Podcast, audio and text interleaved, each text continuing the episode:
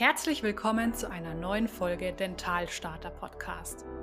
Ich möchte dir in diesem Podcast vor allem Orientierung schaffen, damit du mit Mut und Klarheit deinen ganz eigenen Weg kreieren kannst.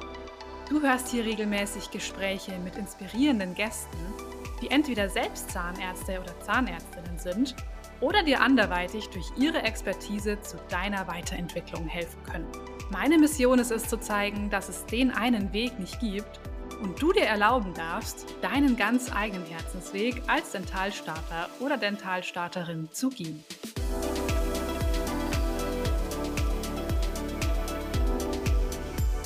Heute bei mir zu Gast sind Dr. Lorenz Diernagel und Dr. Luca Werner.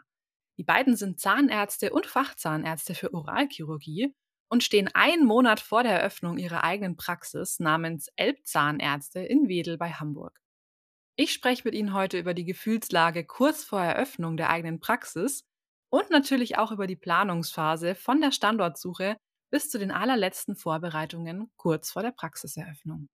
Ja, herzlich willkommen, ihr beiden, bei mir im Dentalstarter-Podcast. Freut mich ungemein, dass ihr euch die Zeit nehmt, noch bei mir zu Gast zu sein. So einen Monat vor eurer Praxiseröffnung könnte ich mir vorstellen, gibt es auch noch sehr viel mehr oder sehr viel Besseres zu tun, als jetzt hier sitzen und mit mir eine Podcast-Folge aufzunehmen. Dementsprechend mega cool und herzlich willkommen.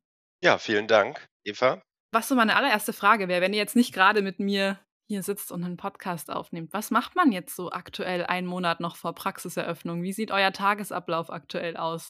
Ja, ähm, gestern, wie sah unser Tag aus? Wir sind in die Praxis gefahren, haben mit einem Lasermessgerät noch äh, letzte Ecken vermessen um dann äh, noch zu Ikea zu fahren und uns zu überlegen, wie unsere Schreibtische aussehen oder noch so eine Arbeitsecke, die wir einbauen wollen. Genau, insgesamt fahren wir eigentlich aktuell jeden Tag äh, zur Baustelle, um zu schauen, wie, wie es vorangeht, weil jetzt so ein Monat vor Eröffnung ist dann doch Crunch-Time sozusagen, wo wirklich viel passiert und man auch viel schauen muss, dass alles richtig passiert. Und da sind wir auf jeden Fall jeden Tag vor Ort und checken, dass das alles läuft. Auf einer Skala von 0 bis 10, so 10 ist das stressigste. Wo steht ihr da aktuell? Haha. 7. ja, hätte ich jetzt auch gesagt. 6 bis 7, ja. Okay, ist ja schon stressresistent. so. ja, so schätze ich euch auch ein. Aber was führt jetzt zu 7? Was sind da so die, die aktuellen Faktoren? Naja, zum einen, also es man hat so verschiedene Themen. Das eine ist so die Baustelle an sich, so dass man immer gucken muss, dass es da vorangeht. Also so, sobald man auf der Baustelle ist, wird man vom Handwerker angesprochen. Dann bekommt man so Themen mit, die eigentlich der Architekt sozusagen für einen ähm, regelt. Ja, auf der Baustelle gibt es viel zu koordinieren. Da sind gerade 100 Handwerker gefühlt hin und her rennen. Wird, werden parallel unsere Einheiten eingebaut. Fußboden wird verlegt. Genau, das ist so ein Punkt, dass wir einfach rechtzeitig fertig werden zu einem gewissen Termin. Wenn man am 20. dann machen wir ein Fotoshooting. Das ist so unsere Deadline, wo die, wo die Baustelle einigermaßen fertig sein sollte. Also so, ihr wollt wirklich so kurz vor Weihnachten fertig sein. Das ist eigentlich auch eine sehr, sehr coole Deadline. Bis dahin wollen wir fertig sein und dann ähm, haben wir noch so, so, einen kleinen Puffer, dass wir im, im Januar starten können. Genau. Und die anderen äh, Sachen, die äh, sagen Stresslevel hochtreiben, sind, sind natürlich einmal, wie, wie wird man, wie wird es anlaufen, wie wie ist man einbestellt. Das kommt so langsam, aber ähm, man guckt sich das eben an, wie langsam das gerade vorangeht. Und das ist eben was anderes als eine Anstellung, wo man äh, relativ schnell einen vollen Terminkalender hat. Man in einer Praxis arbeitet, die etabliert ist schon. Jetzt unabhängig von den organisatorischen ähm, Dingen, wie, wie steht es so um euer Bauchgefühl, ähm, wenn, ihr an, wenn ihr daran denkt, dass ihr einfach so in einem guten Monat einfach die Praxis eröffnet? Also das Bauchgefühl ist, ist hauptsächlich gut. Auch natürlich hat man so ein bisschen Sorge, wenn man aktuell noch auf den Terminplan schaut, dann denkt man so, ach ja, gut, da könnte natürlich sich noch ein bisschen was tun, aber es ist auch klar, dass wenn man eine Praxis ganz neu eröffnet und äh, wir sind jetzt in, in Wedel auch ein unbeschriebenes Blatt, uns kennt da keiner. Dementsprechend äh, dauert das sicherlich äh, einige Monate, bis das richtig voll läuft. Aber ansonsten haben wir schon ein sehr gutes Bauchgefühl. Also immer wenn wir in die Praxis fahren, wenn wir da vor Ort sind, dann schauen wir uns das an und denken, ey, das war die richtige Entscheidung. Also das ist der richtige Standort und das wird auf jeden Fall laufen. Also das Gefühl ist schon gut. Wir sollten da auch alles nochmal so strukturiert angehen, wo jetzt genau euer Standort ist und was es für eine Praxis ist. Aber lasst euch äh, lasst uns vor allem noch ein bisschen über euch sprechen, dass, dass man auch so ein bisschen noch mal was über euren Weg erfährt. Wie kamt ihr denn so zu dem Zeitpunkt, wo ihr jetzt steht? Ihr seid ja auch beide Oralchirurgen und Zahnärzte. Erzählt doch mal, wie so euer Weg war bis heute, beziehungsweise wann sich auch euer Weg gekreuzt hat. Also wir kommen beide aus Hamburg. Da hätten sich unsere Wege theoretisch schon mal kreuzen können. Aber Lorenz ist drei Jahre älter als ich, deswegen haben wir uns da noch nicht getroffen. Dann habe ich in Freiburg studiert und bin dann zum Arbeiten wieder nach Hamburg gekommen, in eine Praxis, äh, genau, wo auch Chirurg chirurgischer Schwerpunkt war, auch viel Prothetik, also allgemeinzahnärztlich, eineinhalb Jahre erstmal gearbeitet. Dann war ich in der Praxis, habe die Weiterbildung angefangen zum Oralchirurgen, genau, und dann war ich da drei Jahre ungefähr. Habe dann mein Klinikjahr in Bremen gemacht in der Kieferchirurgie, bin dann wieder nach Hamburg gekommen, Genau, jetzt stehe ich hier und Lorenz und ich haben uns auf der Arbeit eigentlich richtig kennengelernt. Wir haben Innenstadt äh, zusammen gearbeitet, genau, an einem Praxisstandort und da ist auch die Idee so ein bisschen entstanden. Okay, also nicht so ganz klassisch schon irgendwie zusammen in der Box gewesen in der Uni und schon so das eingefleischte Boxenpartnerteam. Das jetzt nicht. Das hört man ja auch oft bei äh, bei Gründerteams, aber ihr habt euch dann erst so in der Berufswelt sozusagen kennengelernt. Über die Berufswelt kennengelernt. Äh, unsere Lebensläufe sind komischerweise sehr, sehr ähnlich, wie wir dann festgestellt haben, denn beide aus Hamburg, beide in Freiburg studiert, war immer so drei Jahre vor Luca. Dementsprechend haben sich unsere Wege nie getroffen oder gekreuzt, äh, sondern wo ich mein Examen hatte, äh, ein halbes Jahr später kam Luca in die Klinik in Freiburg. Insofern hat sich das dann gerade so äh, nicht gekreuzt, aber so meine Kommilitonen waren dann die Assistenzärzte, die Luca ärgern durften in der Klinik, ja, getroffen dann in Hamburg. Und ja, wir haben viel Spaß gehabt bei der Arbeit und das war dann so der Grund, warum wir gesagt haben, ja, lass doch einfach zusammen was machen, das passt. Also wirklich wir erschreckend ähnlich. Wir haben die gleiche Doktormutter, wir haben gleiches Examen so ungefähr, ähm, Facharzt beide. Hobbys haben wir auch gemeinsame. Das ist auch von Vorteil, dass man auch privat sich gut versteht und auch mal so fernab von der Arbeit was machen kann. Ja, das wollte ich jetzt gerade fragen, woran ihr so gemerkt habt, so dass es irgendwie matcht. Also waren es vor allem die, ja, die zwischenmenschlichen Faktoren oder habt ihr auch festgestellt, dass ihr einfach fachlich super harmoniert? Genau, zwischenmenschlich. Also Lorenz kitesurft sehr gerne, ich windsurf sehr gerne. Das ist hier im Norden ja ganz praktisch. Dann äh, kann man das gut zusammen verbinden. Haben wir uns vorgenommen, noch öfter zusammen zu machen. Genau, also fachlich und äh, persönlich das passt auch nicht mit so vielen, muss man sagen. Ja, voll. Ich höre das hier auch öfters, dass, dass dann die, die Teams irgendwie sagen, boah, wir, wir ergänzen uns sehr, sehr gut, aber wir sind sehr, sehr unterschiedlich. Also ich könnte mir auch vorstellen, wenn man so sehr ähnlich tickt, dass das auch wieder, ja, seine Besonderheiten irgendwo auch aufwirft. Ja, ja, wir haben ja die, die gleichen Schwerpunkte sozusagen, aber so, wir fahren die gleiche Linie und haben die gleiche Idee. Ja, stimmt. Das ist eigentlich auch ein spannendes Thema, dass ihr genau die gleichen Schwerpunkte habt. Und dass ihr euch da sozusagen dann gar nicht mal so breit aufstellt eigentlich in eurem Praxiskonzept, sondern halt sehr, ja, spezialisiert dann auch auftritt. Wir haben natürlich die, die gleiche Spezialisierung mit diesem chirurgischen fachzahnärztlichen Ausbildung, die wir da zusätzlich noch gemacht haben, wollen diesen Fokus auch auf die Praxis bringen. Trotzdem haben wir beide ja auch lange zahnärztlich gearbeitet. Insofern haben wir diese breite Aufstellung der Zahnarztpraxis ja trotzdem, nur dass wir den Schwerpunkt noch mit reinbringen können und den sogar noch verstärkt, dadurch, dass wir das beide anbieten. Da wollen wir jetzt schon auch zu so einer oralchirurgischen Instanz da in Wedel oder in den Elbvororten so ein bisschen werden, dass die Leute wissen, ah, okay, ja gut, da sind auf jeden Fall zwei Fachmänner am Werk, wo man hingehen kann, wenn man eine oralchirurgische Behandlung braucht. Woran habt ihr festgemacht, dass jetzt genau der richtige Zeitpunkt für euch ist, dass es in die Selbstständigkeit dann doch geht? Ich glaube, wir wollten das beide sowieso schon irgendwie immer selbstständig sein.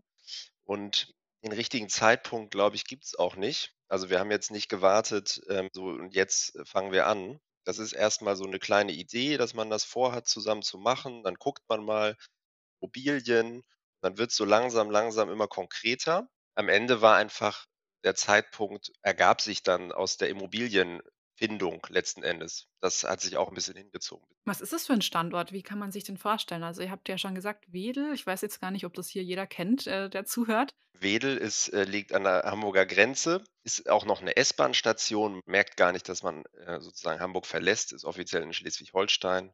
Unsere Praxislage ist da in einer Einkaufsstraße ziemlich zentral. In Wedel würde ich schon sagen 1A-Lage. Wie viele Quadratmeter äh, hat die Praxis? 225 Quadratmeter sind das.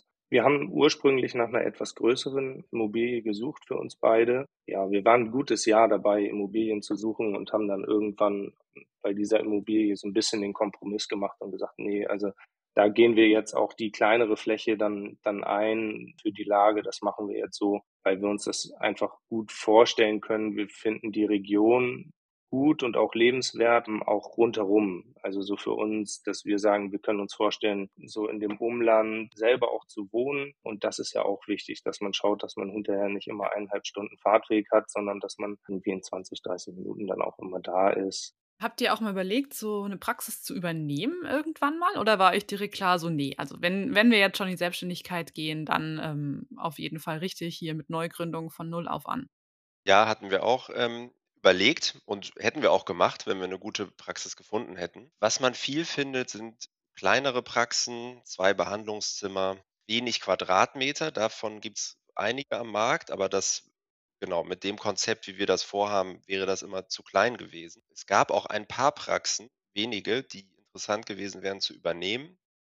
Die wurden dann sozusagen vom, von einem Investor übernommen. Die haben dann Preise geboten, wo man dann auf jeden Fall nicht mehr mithalten kann. Ja, auch interessant, dass dann da der Markt so auch umkämpft ist, eigentlich von solchen großen hm, Spielern, gegen die du dich eigentlich dann erstmal durchsetzen musst. Also da braucht man gar nicht versuchen, um ehrlich zu sein, sich durchzusetzen. Die, äh, wenn da jemand Interesse hat, das muss ja jeder auch immer für sich selber entscheiden, auch die Praxiseigentümer, das dann an einen Investor zu verkaufen. Dann hat kein Zahnarzt, der sich da irgendwie selbstständig machen will, eine Chance gegen die äh, Gebote, die da geboten werden. Und das macht, das ist, rechnet sich auch einfach nicht mehr. Und dann muss man sagen, wenn die schon überhaupt auch anfangen, Investoren getrieben zu sein, diese Preise, macht es keinen Sinn, dort einzusteigen, sondern dann lieber selber was aufmachen oder was Kleines und dann umziehen auf eine größere Fläche. Aber diese Preise, da muss man schon von abraten. Also das macht überhaupt keinen Sinn. Ja gut, dann hattet ihr jetzt die, die Immobilie. Was waren dann die nächsten Schritte? Wie ging es dann weiter? Beziehungsweise habt ihr euch irgendwie auch an einem gewissen Punkt mal Hilfe geholt für bestimmte Schritte oder wie seid ihr vorgegangen? Ja, wir haben uns relativ schnell Hilfe geholt. Wir machen das mit einem Gründungsberater-Team sozusagen zusammen. Genau, das war eigentlich so das Erste, glaube ich, was wir gemacht haben. Sozusagen mit denen im Background Immobilien gesucht. Dann ging es sozusagen immer weiter, Mietvertragsverhandlungen, und dann fängt es erst sozusagen richtig an, wenn man die Immobilie hat.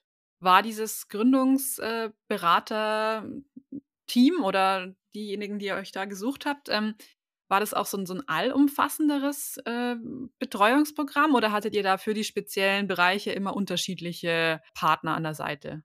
Nee, die beraten einen schon in allen Bereichen. Man hat dann regelmäßig Zoom-Meetings gehabt. Das war ja alles so auch in der Corona-Hochzeit. Was muss man aber auch sagen, sehr positiv, dass diese Zoom-Meetings und ähnliche äh, Online-Meetings einfach so normal geworden sind, dass man sich dadurch auch viel Fahrzeit und so weiter gespart hat, weil ich weiß gar nicht, in wie vielen Meetings Luca und ich jetzt schon zusammen gesessen haben und die wir alle online gemacht haben, hätten wir da überall hinfahren müssen für. Da wäre sehr, sehr viel mehr Zeit draufgegangen. Aber nochmal zum Berater. Das ist schon schön, jemanden an der Seite zu wissen, der einfach schon viele Praxen begleitet hat in der Gründungsphase.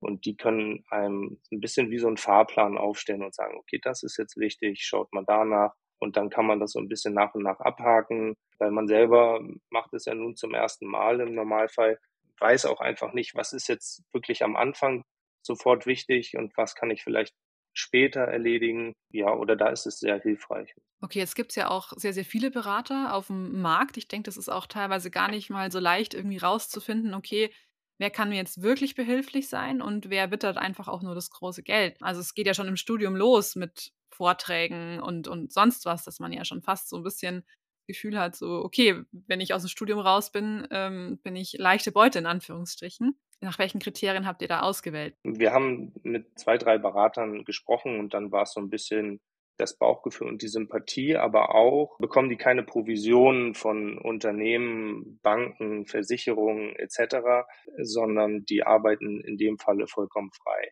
Die rufen am Anfang einen etwas höheren Preis auf und sagen, ja, ihr müsst uns das bezahlen. Dafür sind wir aber auch komplett unabhängig. Das war uns einfach wichtig, weil wir wollen dann doch die perfekte unabhängige Beratung und wollten nicht irgendjemanden, der dann sagt, okay, ich habe jetzt für euch einen geringeren Preis, aber dafür habe ich dann immer das Gefühl, ja, der verdient aber mit jeder Versicherung und mit jedem Bankkredit, den er mir empfiehlt, da verdient er immer noch was mit und eventuell ist das gar nicht für mich das Beste, sondern dann das, was für ihn am meisten Provision abwirft. Und das war für uns auch noch ein wichtiger Punkt, äh, wo wir gesagt haben, okay, das ist wichtig. Du hast ja schon gemeint, das war so in, in der Corona-Zeit. Also wann habt ihr konkret wirklich angefangen mit den ersten Schritten? Und hättet ihr gedacht, dass es sich jetzt auch so lang zieht oder seid ihr auch noch voll im Zeitplan? Ursprünglich war mal geplant, dass wir im Oktober, November eröffnet hätten diesen Jahres. Aber das war dann auch relativ schnell klar, dass das nichts mehr wird, weil wir mussten erstmal die Baugenehmigung einholen weil wir jetzt den Nutzungsänderungsantrag, das sind dann auch so Begriffe, die man dann zum ersten Mal hört, wenn man das macht. Genau, das hat sich einfach hingezogen. Das heißt, wir haben die Fläche sozusagen gemietet und da ist erstmal vier Monate nichts passiert, weil wir auch noch nicht durften. Dann hat sich dann relativ schnell herausgestellt, okay, das wird nichts mehr mit Herbst. Und dann haben wir gesagt, Januar 23 fallen wir an. Bis jetzt halten wir das auch noch, aber es, ist, muss, es darf auch jetzt nicht mehr so viel schief gehen, sagen wir mal so. Wenn, wenn unsere, unser Trockenbauer, ähm, der, ist, der ist uns gerade sehr viel wert, der darf auf keinen Fall krank werden jetzt. Ja, okay.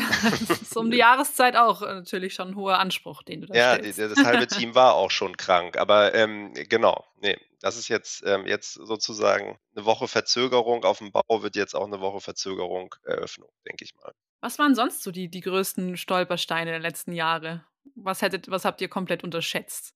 Ja, die Baugenehmigung würde ich sagen, oder mit der Stadt da überhaupt die Genehmigung zu erhalten, dass äh, man da eine, Zahnarztpraxis auf einer Gewerbefläche aufmacht. Einfach die zeitlichen Faktoren habe ich zumindest unterschätzt, dass, dass solche Sachen immer sehr, sehr lange dauern und die haben drei Monate Zeit, das genehmigen zu lassen. Deswegen dauert es auch drei Monate. Also man man hat dann Hoffnung am Anfang, ja gut, wir schicken da alles hin, vielleicht ist es ja nach zwei Wochen da oder nach vier Wochen, aber das ist nie der Fall oder zumindest von dem, was wir gehört haben und so wie wir die Erfahrung gemacht haben, dauert das einfach immer bis zum letzten Tag und dann kriegt man irgendwann die Genehmigung. Da hat man dann noch Auflagen von zig Gutachtern, die nochmal hier und da alles nochmal querprüfen müssen. Solche Sachen fand ich schon ein bisschen anstrengend, weil man so machtlos ist und da einfach gar nichts ändern kann und nur wartet, bis es dann losgehen kann. Warten ist manchmal echt fast schlimmer, als irgendwie im Stress zu sein, weil halt nichts vorangeht. Ich kenne es sehr gut. ähm, Gerade in Bezug auf die Doktorarbeit zum Beispiel. Ja, zum ja. Beispiel. Das ist äh, genau, das ist äh, gleiches Warten. ja, ja, man ist einfach so abhängig, ja. Das ist, äh, verstehe ich. Ja, und man darf sich diesen, ich glaube, diesen sozusagen Berg Arbeit, wenn man sich den anguckt, so von dem Punkt, ich möchte gerne mich selbstständig machen, zu ich sitze in der Praxis und behandle in der eigenen. Den darf man sich, glaube ich, nicht so von ganz weit weg in Gänze angucken, weil dann dreht man wieder um, sondern einfach Schritt für Schritt eins nach dem anderen abhaken, sonst wirkt das dann doch schon sehr viel auf einmal. Gab es so Zeitpunkte, wo du gedacht hast, boah, ganz ehrlich, am liebsten würde ich einfach wieder umdrehen. Das war schon sehr, sehr entspannt im Angestelltenverhältnis. Nee, gab's nicht. Also ehrlicherweise nicht. Macht auch viel Spaß aber es ist trotzdem viel. Aber irgendwie schafft man es. Ich glaube auch, weil es Spaß macht, weil wenn man das jetzt für einen anderen, sozusagen für einen Arbeitgeber machen würde und nicht für sich selber oder für uns, dann glaube ich, wäre die Motivation auch nochmal deutlich eingeschränkter. Auf jeden Fall. Und ich meine, ihr habt ja auch jetzt ein ganz, ganz klares Ziel vor Augen. Bald geht's los.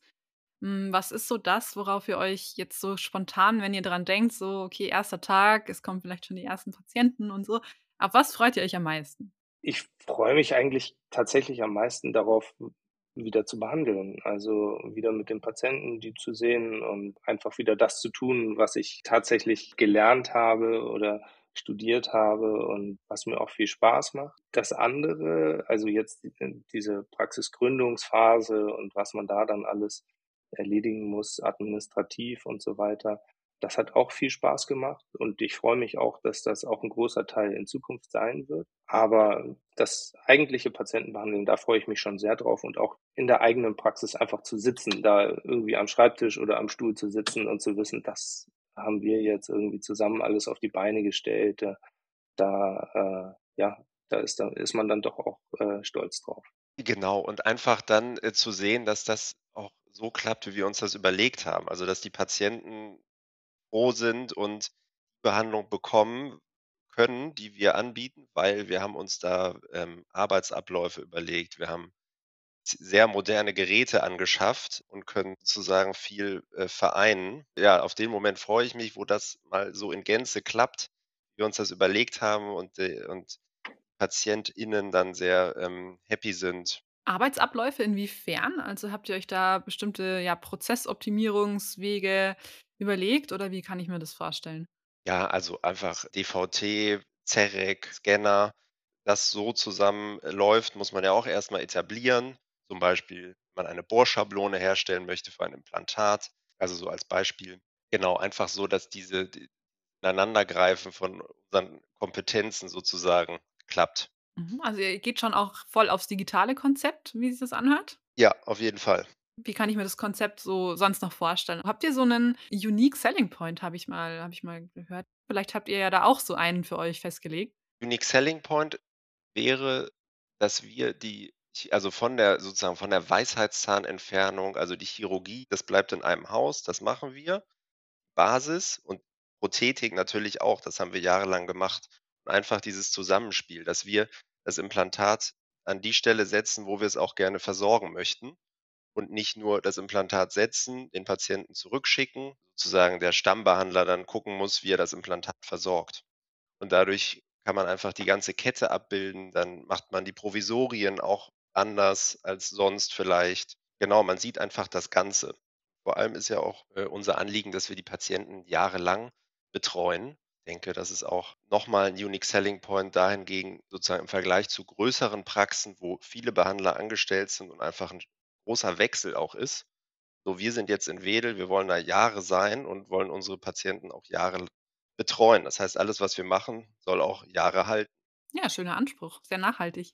Und der wahre Selling Point sind ja irgendwo auch wir, also unique als Zahnärzte in der Beratung, in dem Umgang mit dem Patienten. Und wenn jemand unique ist, dann sind es halt immer die Personen auch selbst. Und äh, ich denke, dass, äh, äh, dass das auch ein Selling Point ist. Habt ihr diesen Selling Point jetzt auch schon im Vorhinein äh, genutzt, um da irgendwie Marketing zu betreiben, im Sinne von jetzt auch schon eure Patienten von damals informieren, dass es euch jetzt dann geben wird in Wedel oder wie seid ihr da vorgegangen? Also wir haben einmal, wir sind relativ sichtbar, das ist Punkt Nummer eins.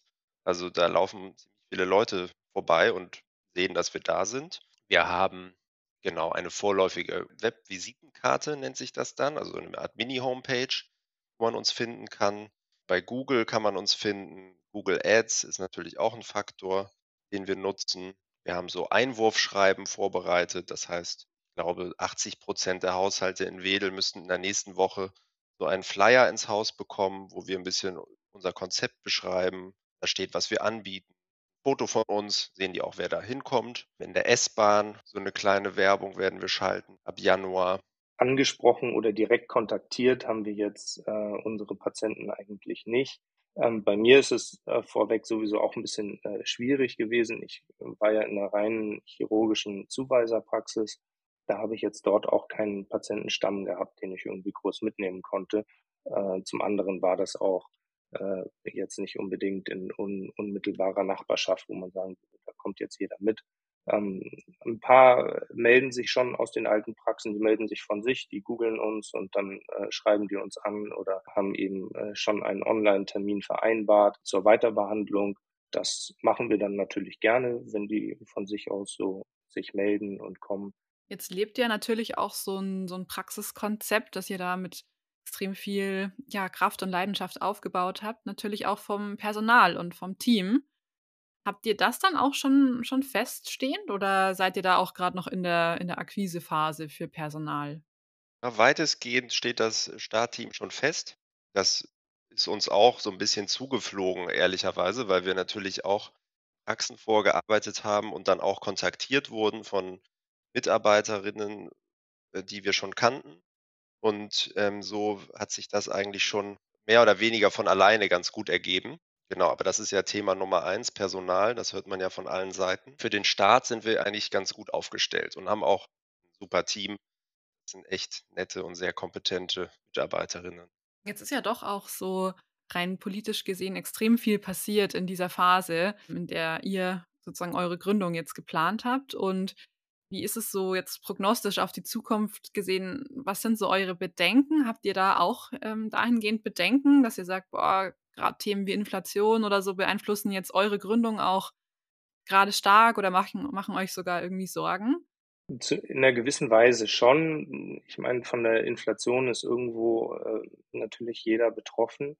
Die Zahlungsbereitschaft ist einfach höchstwahrscheinlich ein bisschen geringer aktuell. Jeder guckt, äh, dass man das Geld so ein bisschen zusammenhält. Aber ich glaube, im Endeffekt macht das keinen großen Unterschied. Also die Leute müssen sich ja nun irgendwie behandeln lassen, wenn sie Probleme haben und auch wenn nicht. Und äh, wenn man da sich gut darstellt und einfach auch eine gute Behandlung anbietet, dann ist es auch immer das Geld wert. Ich mache mir da eigentlich nicht so viel Sorgen bezüglich der Inflation. Ist es denn so, dass, dass dieses Thema jetzt eure Kosten irgendwie noch unerwarteterweise in die Höhe ähm, gehoben hat? Ja, definitiv. Sozusagen die ganzen Baukosten haben unseren Puffer einfach komplett aufgesaugt, den wir vorher wirklich auch also sehr großzügig kalkuliert hatten. Der ist einfach weg.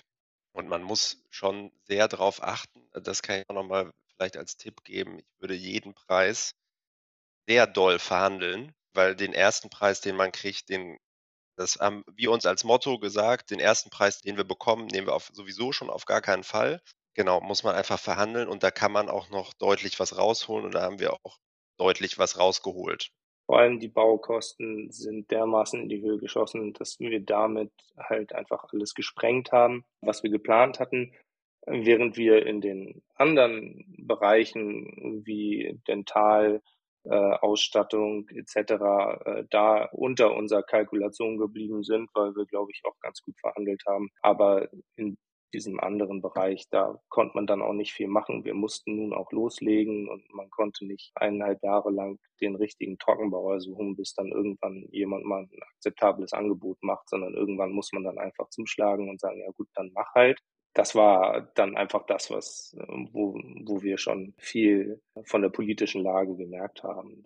Also da spielte auch die ganze Ukraine-Krise äh, rein äh, mit den Zulieferproblemen, die dann entstanden sind. Auf einmal kamen die Kabelbäume für die Stühle aus der Region und äh, es wird anscheinend nirgendwo anders produziert etc. Also es gab überall Probleme. Dafür wirkt ihr halt einfach noch super entspannt. wir sind auch kurz, äh, kurz vor der Öffnung und es ist eigentlich alles da. Insofern können wir jetzt langsam wieder entspannt sein. Ja, und denke mir auch so, wenn man äh, sowas machen will, es gibt eh nicht den richtigen Zeitpunkt. Man muss es dann irgendwie machen, glaube ich. Das war auch schon immer so. Es wird auch vor 40 Jahren mal eine Zeit gegeben haben, die äh, nicht so einfach war. Und dann muss man es einfach machen und gucken, dass man es schafft. Was würdet ihr jetzt noch anderen raten, die jetzt vielleicht genau an dem Punkt sind, dass sie jetzt gerade überlegen, so einzusteigen in die Planungen? Und was würdet ihr jetzt als diejenigen, die es jetzt schon ein paar Jährchen, ähm, ein paar Jährchen weiter eben sind, raten. Ja, macht's nicht alleine. Also gut, muss jeder für sich selber wissen. Aber ich finde das schon ein Riesenvorteil, dass wir das zu zweit machen. Weil man kann sich austauschen, wenn man Probleme hat man kann drüber lachen, genau. Und es ist immer durch zwei. Ne? Also die Kosten, die teurer werden, wenigstens 50 Prozent noch sozusagen für einen selber. Ja, und das macht einfach auch viel mehr Spaß. Man kann sich über ganz viele Sachen austauschen. Lorenz kennt ja nochmal, hat sein eigenes Netzwerk. Zani-Welt ist so klein. Ich habe auch nochmal mein eigenes und dann kommt das zusammen und dann hat man ganz viele Infos und kann sich bei 20 Leuten über irgendeine Zentrifuge Infos holen, kann sich dann die beste raussuchen. Cool. Also das heißt, die Zani Family hilft auch bei Gründungsthemen, hilft sich da ganz gut. Genau, man kennt dann die Neugründer, kennt man dann sozusagen äh, schon ganz gut. Hat sich das vor allem privat ergeben oder gibt es da wirklich auch so Gruppen, jetzt mal blöd gesagt, Facebook-Gruppe, gründungswillige Zahnärzte oder so? Wahrscheinlich gibt es sowas auch. Ja. Aber wir waren, also ich, ich weiß es ehrlich gesagt nicht, weil ich bei Facebook nicht bin, aber wahrscheinlich gibt es das. Aber da waren wir jetzt nicht so aktiv. Aber Wir haben beide äh, im engeren Freundeskreis einige gehabt, die jetzt äh, zeitgleich gründen bzw. übernommen haben und mit denen konnte man sich dann schon abstimmen. Was auch schön ist, ist, äh, dass unser äh, Gründungsberater hat äh, etwas ins Leben gerufen, was sich Gründung im Team nennt. Und da sind alle Praxen, die er gerade in der Gründungsphase begleitet, also nicht alle Praxen, sondern alle äh, Zahnärzte, die gründen möchten, sind in einer Gruppe drin. Das ist sowohl eine Chatgruppe, wo man sich dann äh, austauschen kann, als auch eine, ein Treffen einmal monatlich über Zoom, wo jeder seine Anliegen oder Fragen oder Wehwehchen äh, kundtun kann und einfach sich den Rat der anderen einholen kann. Und da sind welche, die so wie wir jetzt kurz vor Praxiseröffnung stehen und andere, die eben noch ganz am Anfang sind und gerade sich erst überlegt haben, äh, dass sie gründen möchten. Das ist auch hilfreich und schön, dass es das gegeben hat. Gibt es sonst noch irgendwas, wo ihr jetzt sagt, boah, das muss unbedingt noch gesagt werden, rund ums Thema, was ihr jetzt alles so erlebt habt die letzten Jahre? Oder das wollen wir auf jeden Fall hier noch anbringen? Was mir persönlich wichtig ist, habe ich schon gesagt, nicht den ganzen Berg angucken, sondern sozusagen äh, eins nach dem anderen abhaken und dann kann man mal zwischendurch anhalten und zurückgucken und dann sieht man, dass man doch schon relativ weit oben ist auf dem Berg. Habt ihr denn schon eine Eröffnungsparty geplant? Auch eine wichtige Frage. Das wurden wir schon öfter gefragt. Wir sind gerade noch am Feuerlöschen auf der äh, Fläche sozusagen, dass überhaupt irgendwas fertig wird. Ähm, Gründungsparty, also wird es geben und wann müssen wir uns noch überlegen, aber wahrscheinlich nicht äh, Anfang Januar, ähm, erst wenn das sozusagen sich ein bisschen gesetzt hat alles. Ja, ich denke, ihr habt da gerade auch noch gut andere Sorgen. Ja, wir haben noch nichts geplant, aber äh, was wir schon mal wissen, ist, dass es voll werden wird, wenn wir eine machen, denn wir wurden schon sehr viel danach gefragt und wir haben immer gesagt, wir wissen nicht, wann sie stattfinden wird, aber wir machen noch eine. Wahrscheinlich findet sie statt, wenn eure Stressskala von einer 7 auf eine 2 runtergegangen ist. Vielleicht, genau. vielleicht. Ja. Wenn das jemals passiert. Dann müsste man jetzt mal Leute fragen, die schon ein paar Jahre weiter sind, ob Stressskala 2 erreicht werden kann in der Selbstständigkeit. Ja, es werden dann die nächsten Herausforderungen, die spannend werden. Aber wir werden das Datum der Eröffnungsparty auf jeden Fall nicht bekannt geben, weil ähm, am Ende noch die ganze Podcast-Community sonst bei euch aufschlägt. Aber ich wünsche euch auf jeden Fall, dass sie gut wird, weil das habt ihr euch verdient. Ja, die wird gut. Dann ähm, wünsche ich euch eine mega, mega Party, wenn es soweit ist und vor allem auch einen super Start jetzt auch dann in den ersten Wochen des Praxisablaufs und ja, einfach alles, alles Gute. Ja, vielen Dank, ja. Eva. Vielen Dank, dass wir da sein durften. Und das war sie auch schon, die heutige Folge. Wenn euch die Folge gefallen hat, dann freue ich mich wie immer sehr über eine positive Bewertung bei iTunes oder Spotify. Sehr gerne könnt ihr mir natürlich auch immer gerne euer Feedback zur Folge hinterlassen. Schickt mir dazu einfach gerne eine Mail an dentalstarter.web.de oder eine Nachricht bei Instagram at dentalstarter.podcast. Danke fürs Zuhören und bis zum nächsten Mal. Eure Eva.